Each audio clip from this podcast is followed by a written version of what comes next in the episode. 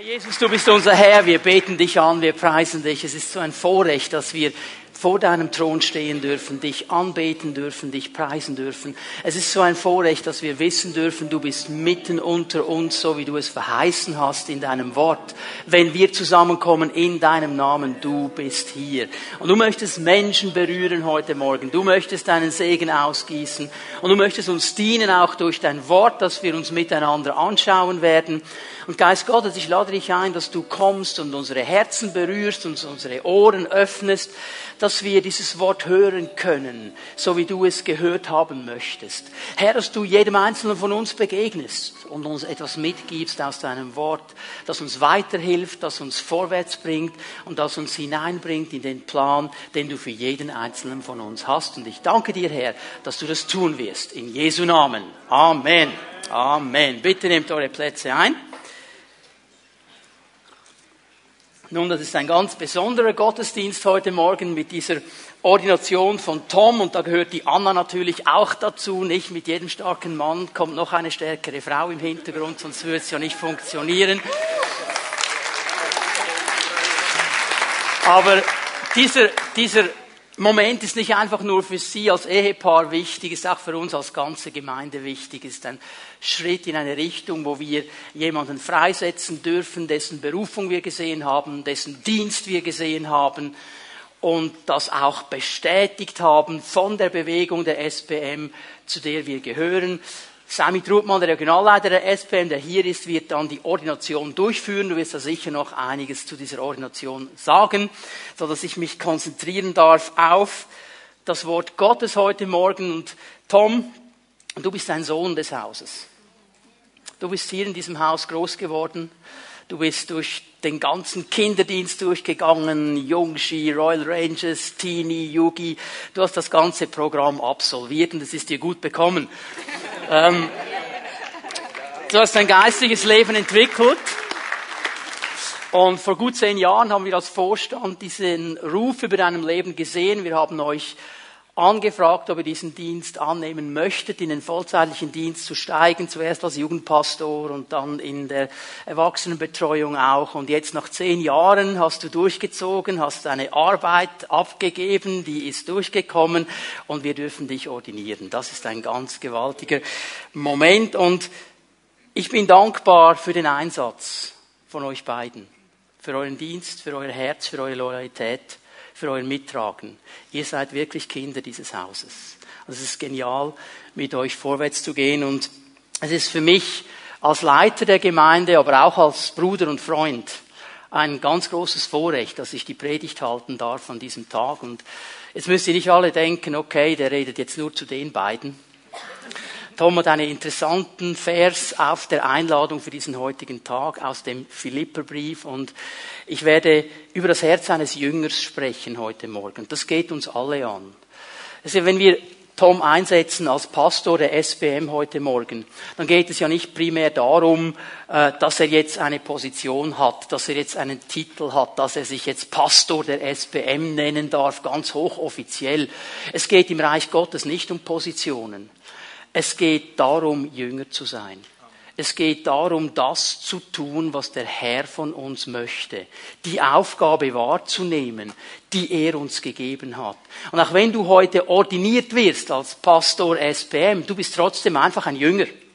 Und als Jünger müssen wir dranbleiben. Und ich möchte aus dem Philipperbrief diese Verse lesen. Wir lesen vom Vers 10 bis Vers 14. Ich habe hier den ganzen Zusammenhang mit hineingenommen. Wir wollen mal hineinhören, was Paulus zu sagen hat über das Herz eines Jüngers. Philipper 3 ab Vers 10. Ja, ich möchte Christus immer besser kennenlernen. Ich möchte die Kraft, mit der Gott ihn von den Toten auferweckt hat, an mir selbst erfahren und möchte an seinem Leiden teilhaben, so dass ich ihm bis in sein Sterben hinein ähnlich werde. Dann werde auch ich, das ist meine feste Hoffnung, unter denen sein, die von den Toten auferstehen. Es ist also nicht etwa so, dass ich das alles schon erreicht hätte und schon am Ziel wäre. Aber ich setze alles daran, ans Ziel zu kommen und von diesen Dingen Besitz zu ergreifen, nachdem Jesus Christus von mir Besitz ergriffen hat. Geschwister, ich bilde mir nicht ein, das Ziel schon erreicht zu haben. Eins aber tue ich. Ich lasse das, was hinter mir liegt, bewusst zurück, konzentriere mich völlig auf das, was vor mir liegt und laufe mit ganzer Kraft dem Ziel entgegen, um den Siegespreis zu bekommen, den Preis, der in der Teilhabe an der himmlischen Welt besteht, zu der uns Gott durch Jesus Christus berufen hat. Ich möchte euch heute Morgen aus diesem Text vier Eigenschaften eines Herzens eines Jüngers zeigen. Und bitte denkt noch einmal daran, es ist mir wichtig, dass wir das nicht vergessen. Es geht nicht um unsere Positionen, es geht nicht um die Dienste, die wir wahrnehmen, es geht nicht um die Begabungen, die wir bekommen haben. Es geht grundsätzlich einfach mal darum, dass wir Jünger Jesu sind. Und ich werde dann gleich definieren, was ein Jünger Jesu ist.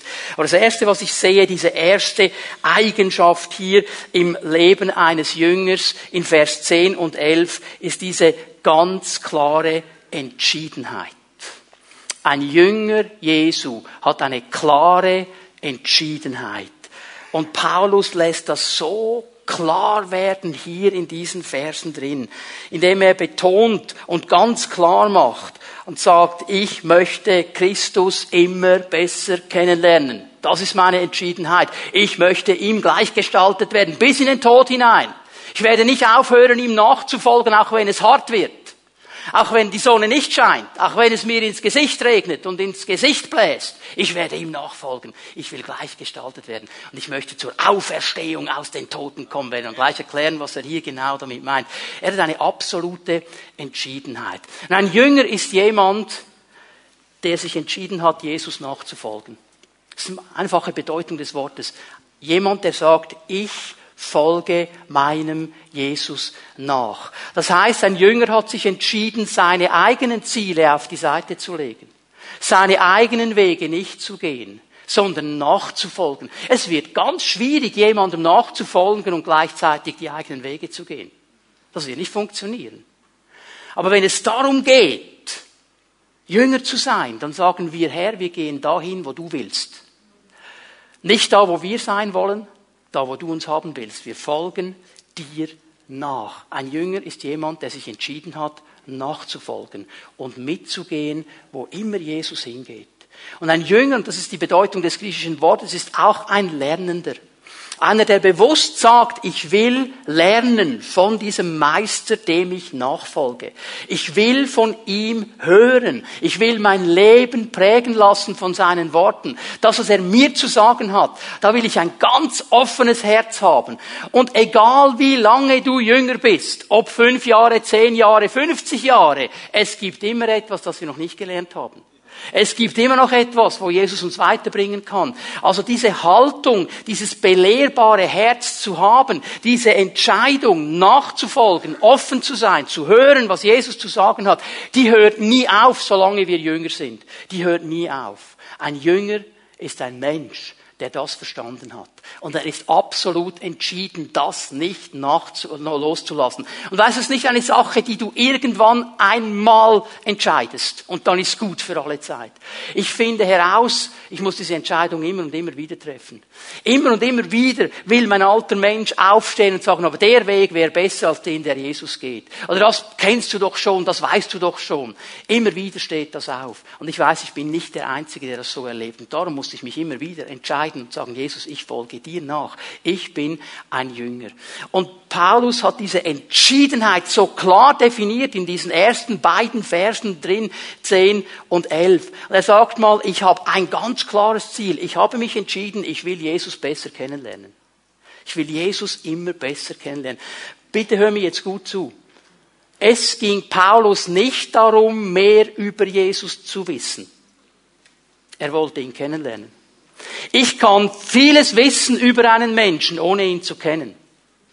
Ich meine, heute Internet nicht, du kannst googeln, du kannst sagen, okay, dieser Putin, von dem man jetzt so viel hört immer in den Nachrichten, jetzt möchte ich mal googeln ein bisschen, was ist dieser Wladimir Putin für ein Typ?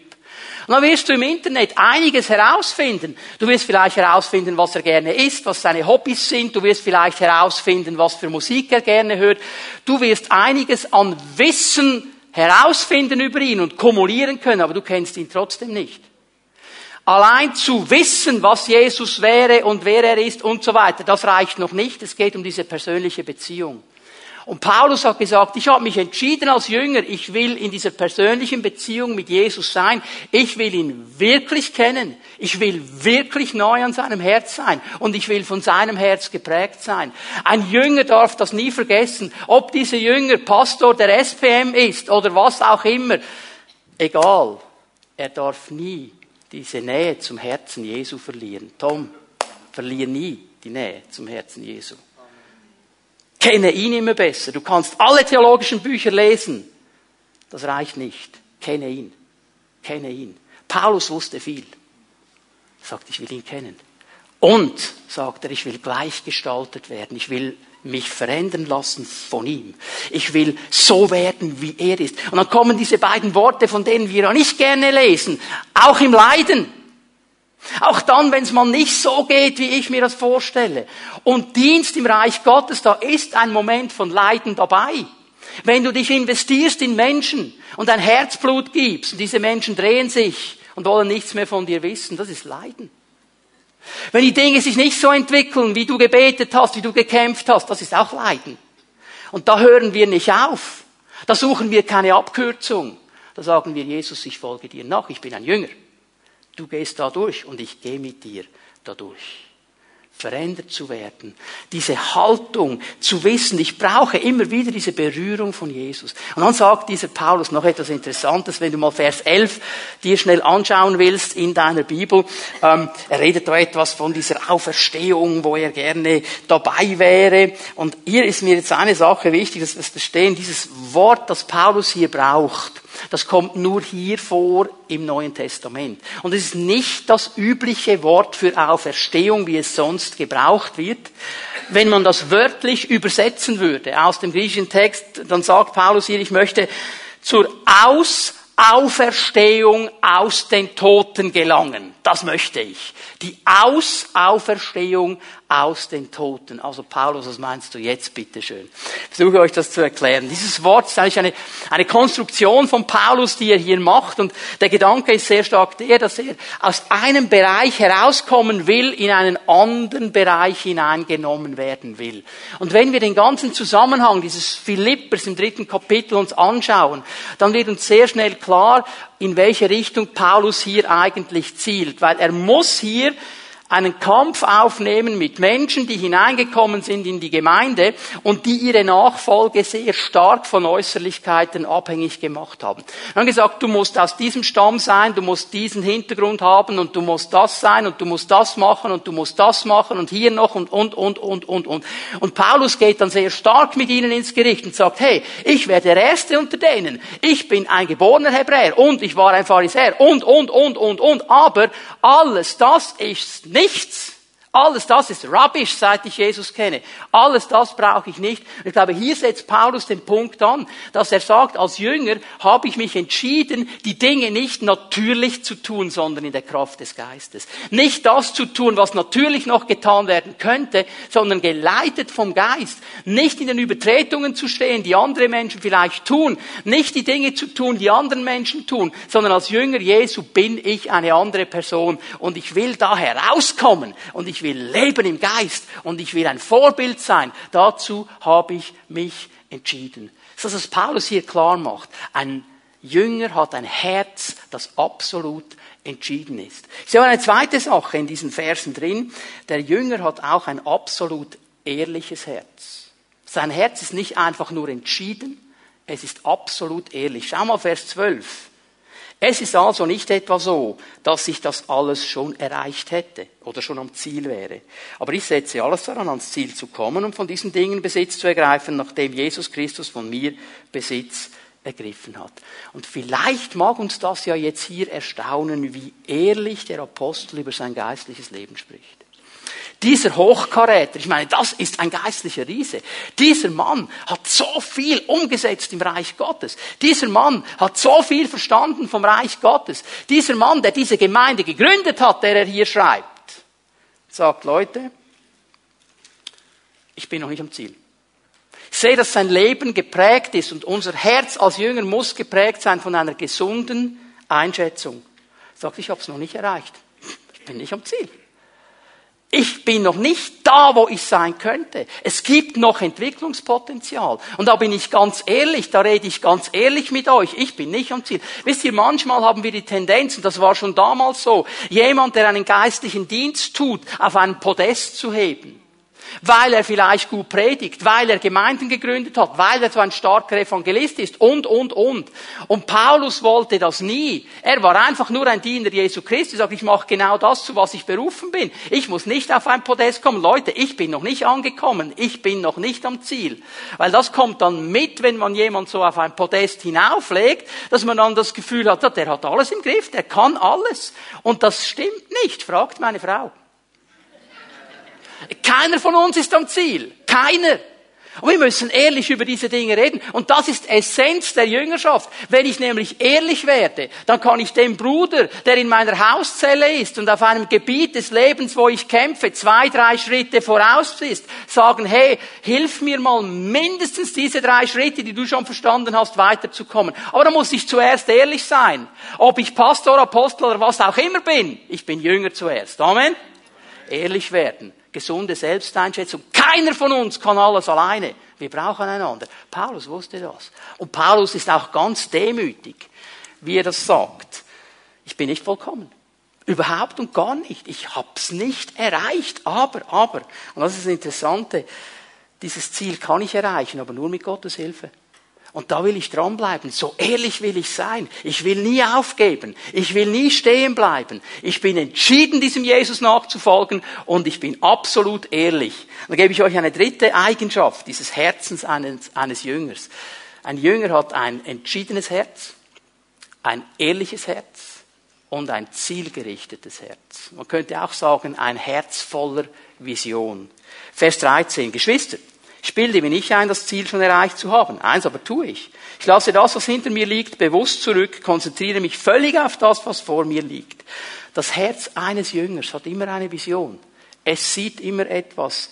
Und Vision bedeutet ja nichts anderes, als zu sehen, was Gott sieht und das dann auch umzusetzen.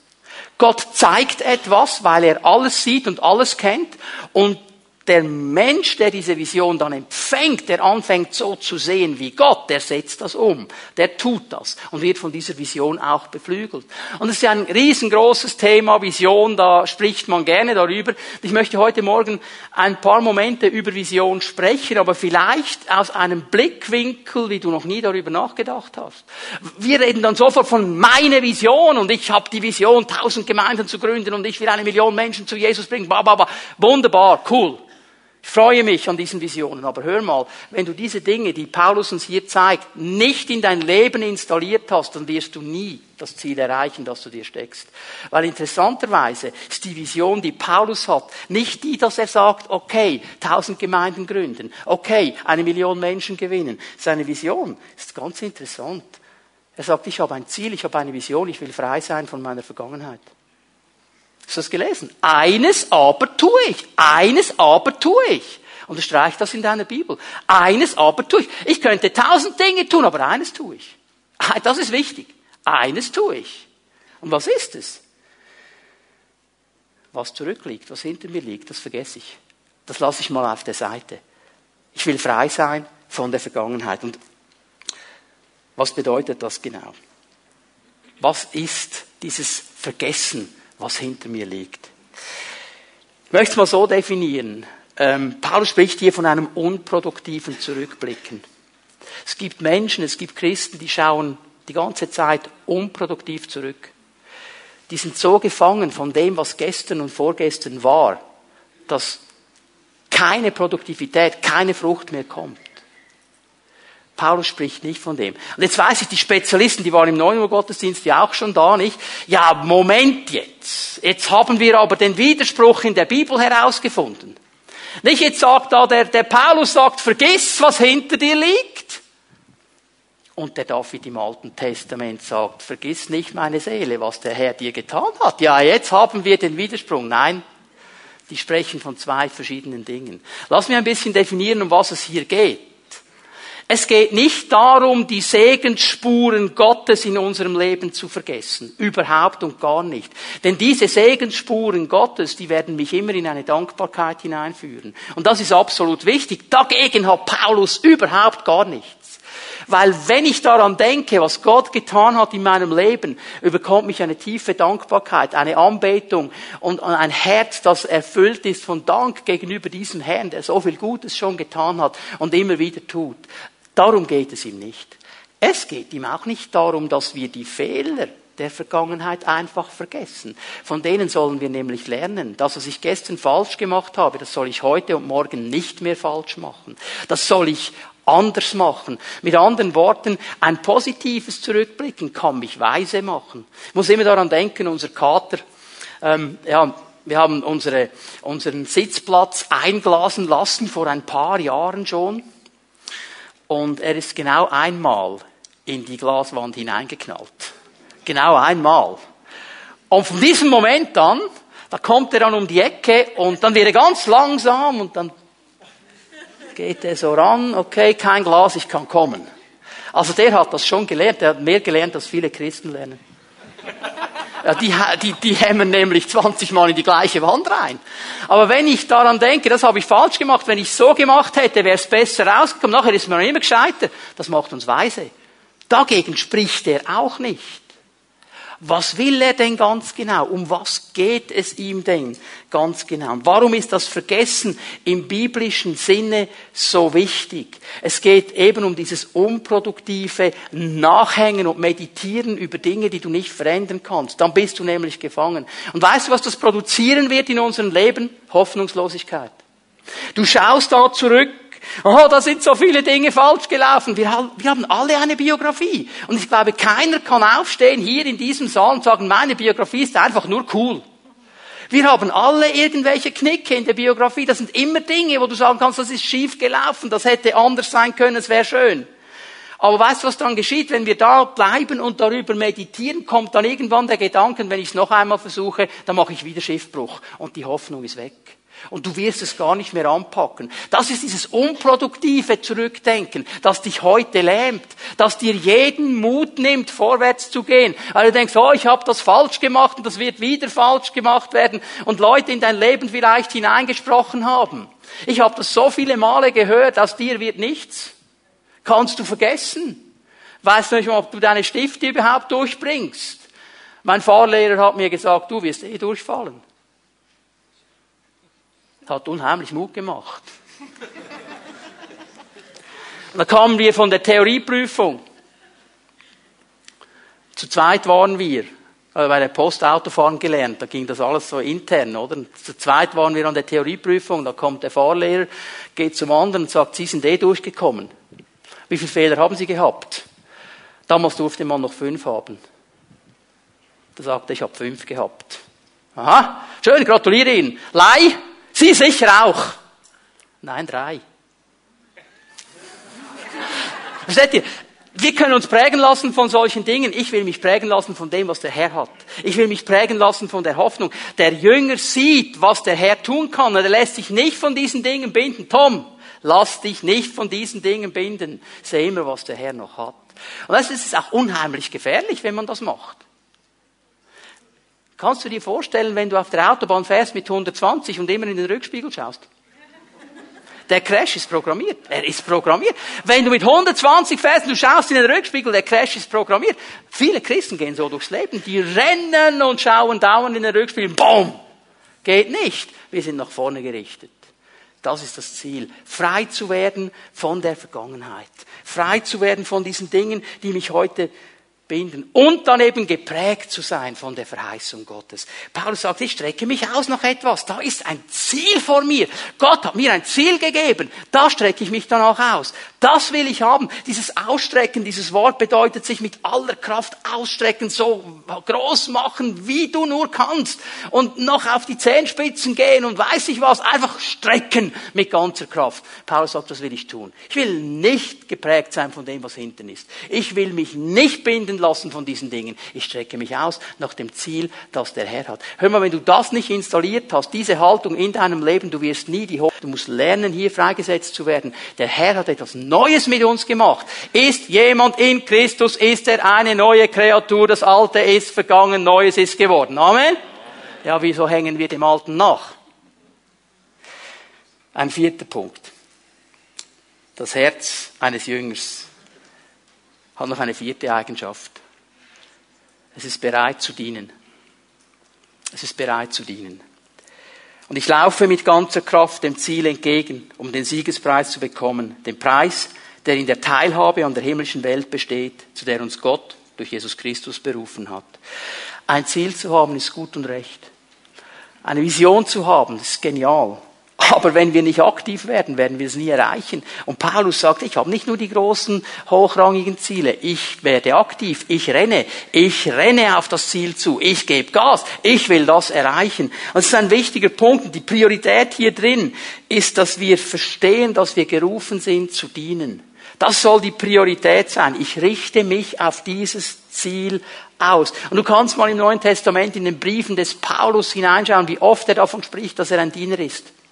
Ein Diener für die Nationen, ein Diener für die Leute, ein Diener für die Leute. Er ist ein Diener, das war seine Priorität.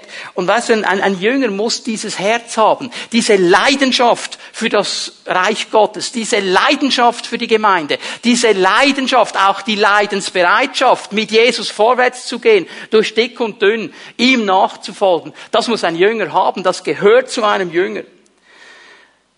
Und ein Diener, ein Jünger, der das verstanden hat, der fragt nicht, was muss ich noch machen? Der sagt, wo darf ich noch dienen? Das ist ein großer Unterschied. Ich habe immer wieder erlebt, Tom, dass du gefragt hast, wo darf ich noch dienen? Das zeichnet einen Jünger aus. Nicht, was muss ich noch? Muss ich jetzt das auch noch machen? Ein Diener sagt, wo darf ich dienen? Er sieht die Möglichkeiten und er streckt sich aus und er dient. Und er will eines, er will eines. Er will die Berufung Gottes erfüllen. Weißt du, in der heutigen Zeit, manchmal macht mir das ein bisschen Bauchweh. Mein Dienst, meine Berufung, meine Vision, mein Traum, ich lese nichts davon in der Bibel. Ich lese nichts davon in der Bibel. Ich lese da etwas von seinem Traum, seiner Vision, seiner Berufung, seinem Dienst. Es geht um ihn. Ich folge ihm doch nach. Ich muss nicht meine Berufung leben, sondern seine, die, die er in mein Leben hineingelegt hat. Ich muss nicht meinen Traum leben, ich muss seinen leben. Das, was er sieht über meinem Leben. Das müssen wir neu lernen. Heute haben wir diese Idee, ich muss etwas ganz Persönliches haben und wenn ich das nicht persönlich höre, werde ich gar nichts tun. Wir sind alle berufen zu dienen. Wir sind alle berufen zu dienen, anzupacken, zu helfen. Da brauchst du nicht eine Spezialoffenbarung von fünf Engeln und weiß ich, was noch dazu kommt. Das ist in der Bibel schon drin. Brauchen wir gar nicht. Aber wir sind so gefangen von meiner Berufung, dass ich aber ja nichts anderes tun werde, bis ich weiß, was meine Berufung ist. Und wenn ich weiß, was meine Berufung ist, bitteschön, dann werde ich nur genau das tun, was meiner Berufung entspricht. Ein Jünger denkt anders. Ein Jünger denkt anders. Und Gott geht mit uns verschiedene Wege. Ich musste darüber nachdenken, wie dieser Paulus, dieser Titan, dieser geistliche Riese, wie er in einem Korb über die Mauer gelassen wird und flüchtet in der Nacht, weil er eine Lebensbedrohung hat. Und dann kommt er nach Jerusalem und treffen sich die Apostel bei einem guten Latte Macchiato oder was immer sie hatten. Und dann kann ich mir so vorstellen, wie Petrus so meinte, weißt du, Paulus, die ganz Gesalbten, die werden von den Engeln befreit. Ja, die, die müssen nicht im Korb. also mit anderen Worten, es gibt noch ein bisschen Potenzial für dich. Hm. So läuft das oft heute. Aber weißt du, beide haben verstanden, meine Berufung ist nicht ihn, seine Berufung. Und für den einen war es dran, dass der Engel kommt, und für den anderen war es dran, dass er im Korb über die Mauer gelassen wird. Beide dienen dem Herrn. Lass uns doch aufhören zu denken, ich, ich, ich, ich. Es geht um ihn. Es geht um ihn. Wir sind gerufen, seine Willen umzusetzen. Und wer die Berufung lebt, ich, ich spüre schon einige, die kommen jetzt in den Stress. Boah, das tönt jetzt aber unheimlich nach Arbeit das wird schlimm, also habe ich ja keine Zeit mehr für gar nichts. Weißt du, was ich herausgefunden habe? Wenn ich meine Berufung lebe, und in meiner Berufung dem Herrn diene, da komme ich nie zu kurz. Ich habe genug Zeit für meine Ehe. Ich habe genug Zeit für meine Familie. Ich habe genug Zeit, die Dinge zu tun, die ich noch tun muss. Gott ist nicht ein Sklaventreiber. Er wird darauf schauen. Wenn ich aber mein eigenes Ding durchziehe, bin ich nicht sicher, ob es dann wirklich gut kommt. Aber wenn wir dranbleiben, jetzt sind wir wieder Punkt eins: kenne deinen Herrn, bleib an seinem Herzen. Sie einmal kommen sie zurück, seine Jünger, von einem Einsatz. Und die haben Dämonen ausgetrieben und Kranke geheilt und gepredigt und eine wahre Freude. Und dann kommen sie zurück und was hat Jesus gesagt? Komm, komm, komm, komm, nächster Einsatz. Er sagt, hey Jungs, wir gehen an einen einsamen Ort, ruht euch ein wenig aus. Weil er genau wusste, die können nicht einfach 24 Stunden am Tag, sieben Tage die Woche, 52 Wochen im Jahr. Die brauchen eine Pause. Jesus kennt das Prinzip des Sabbats. Und wenn wir an ihm dranbleiben, dann wird er uns da auch führen. Dann wird niemand zu kurz kommen. Und ich sehe noch etwas, das ist mein letzter Gedanke. Paulus wusste auch um Belohnung. Er wusste auch um Belohnung. Da reden wir ja fast nicht mehr drüber. Aber Paulus hat ein ganz klares Lohndenken. Er hat gesagt, ich habe ein Ziel, ich renne auf dieses Ziel zu und am Ende dieses Zieles wird es eine Belohnung geben. Wenn das Rennen fertig ist, dann gibt es Belohnung. Der hatte gar kein Problem, darüber nachzudenken. Er hat gesagt, es gibt eine himmlische Siegesprämie für mich. Wunderbar. Und das wollte er. Der Lohn des Segen des Dienstes, bitte pass mir gut auf, Tom. Der Lohn des Dienstes kommt nicht durch die Anerkennung und den Zuspruch von Menschen. Der kommt von Gott. Ist ein himmlischer Siegespreis.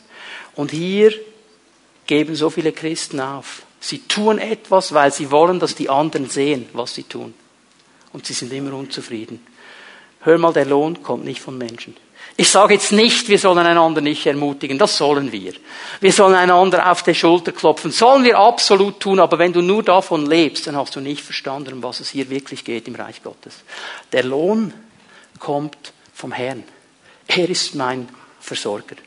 Er ist mein Hirte. Er ist mein Beschützer.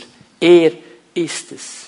Vor fast 30 Jahren, als ich mich taufen ließ, habe ich einen Bibelvers bekommen. Und auf dieser Bibelverskarte steht unten ein Reim. Es ist nicht ein Bibelvers, der da gereimt wird, aber eine biblische Wahrheit. Und diese Wahrheit hat mich durchgetragen bis an den heutigen Tag und sie wird mich weiter durchtragen. Was wir tun und tun es dir, lässt du nicht umsonst geschehen. Hat man keinen Verdienst davon, gibt die Gnade dennoch Lohn. Das hat mich durchgetragen und es wird mich durchtragen. Wenn der Herr aufhören würde, wenn er heute sagen würde, okay, der Leih, der hat genug bekommen. Der bekommt nichts mehr, solange er noch lebt auf dieser Erde. Und ich würde keinen Segen mehr bekommen, bis ich zu ihm gehe. Ich habe schon zu viel bekommen.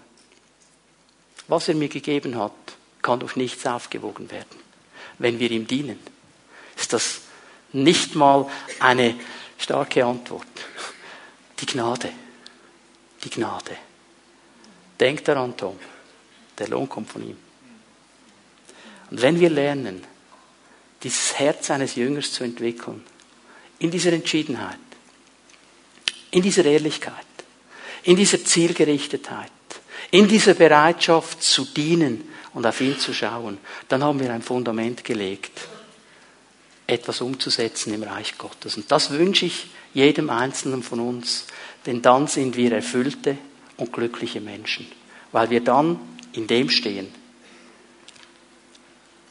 was Gott möchte. Tom und Anna, ihr werdet Zeiten erleben, wo es stürmt. Da muss man nicht mal ein großer Prophet sein, um das zu wissen. Wenn man genug lange in der Gemeindearbeit steht, dann weiß man das, auch ohne dass man prophetisch begabt ist. Aber das Wichtigste ist, wie ihr reagiert in diesem Sturm. Dass ihr nie vergesst, dass es einen Anker gibt, an dem ihr immer festhalten könnt. Und dass dieser Anker, dieser Herr Jesus Christus euch liebt von ganzem Herzen. Er hat euch berufen. Der Vorstand der Pfimi Bern, der Vorstand der SPM, wir sind nur Instrumente. Berufen hat er. Wir haben die Berufung gesehen und stehen dahinter. Und darum dürft ihr nie die Nähe zu ihm verlieren. Egal wie viel Arbeit kommt, Es hat mich erschüttert und erschüttert mich immer wieder, wenn ich die Statistiken lese, dass Pastoren mit zu den Leuten gehören, die am wenigsten beten und Bibel lesen. Aber genau da erkennen wir das Herz. Nimm dir diese Zeit. Als Pastor haben wir die Aufgabe zu verkündigen, zu beten und zu leiten. Das ist die Aufgabe, die wir haben. Und ich weiß, dass Gott dir hier Fundament hineingelegt hat, dass er noch weiterentwickeln wird. Du bist nicht angekommen heute. Du fängst erst an. Auf einer neuen Stufe. Aber können wir miteinander aufstehen? Wir werden Tom und Anna gleich segnen, aber ich möchte euch bitten, dass wir doch einen Moment aufstehen. Die Lobpreiser kommen noch einmal schnell. Können wir ganz kurz einen Moment einfach still werden vor unserem Herrn? Und ich möchte dich einladen, dass wir doch uns kurz einen Gedanken darüber machen, wie sieht das denn aus bei mir? Ist mein Herz so entschieden? Ist mein Herz ehrlich? Habe ich dieses Ziel, diese Vision in meinem Herzen? Ist mein Herz bereit zu dienen? Und dann möchte ich dich einladen, eine Entscheidung zu treffen. Wir werden gleich noch einmal dieses starke Lied singen, das wir am Anfang gesungen haben, bevor Sami dann kommt und die Ordination leitet. Aber lass uns doch diesen Moment nehmen vor dem Herrn und gib ihm eine Antwort. Gib ihm ganz neu dein Herz. Ich bitte dich, Herr, dass du durch deinen Geist uns allen begegnest jetzt. Herr, ich weiß, du ziehst jeden einzelnen von uns in diese Jüngerschaft hinein. Und du ziehst uns nah an dein Herz. Und ich möchte einfach dieses Gebet so aussprechen, dass Menschen, die jetzt Entscheidungen getroffen haben unter der Verkündigung, in deinen Segen hineinkommen. Geist Gottes, dass du genau da ansetzt, wo sie eine Entscheidung getroffen haben und sie in den nächsten Tagen führst, dass sie dranbleiben. Und dass wir alle miteinander erleben dürfen, wie unsere Jüngerschaft in eine neue Dimension und in eine neue Tiefe hineinkommt. Und ich danke dir dafür. In Jesu Namen. Amen.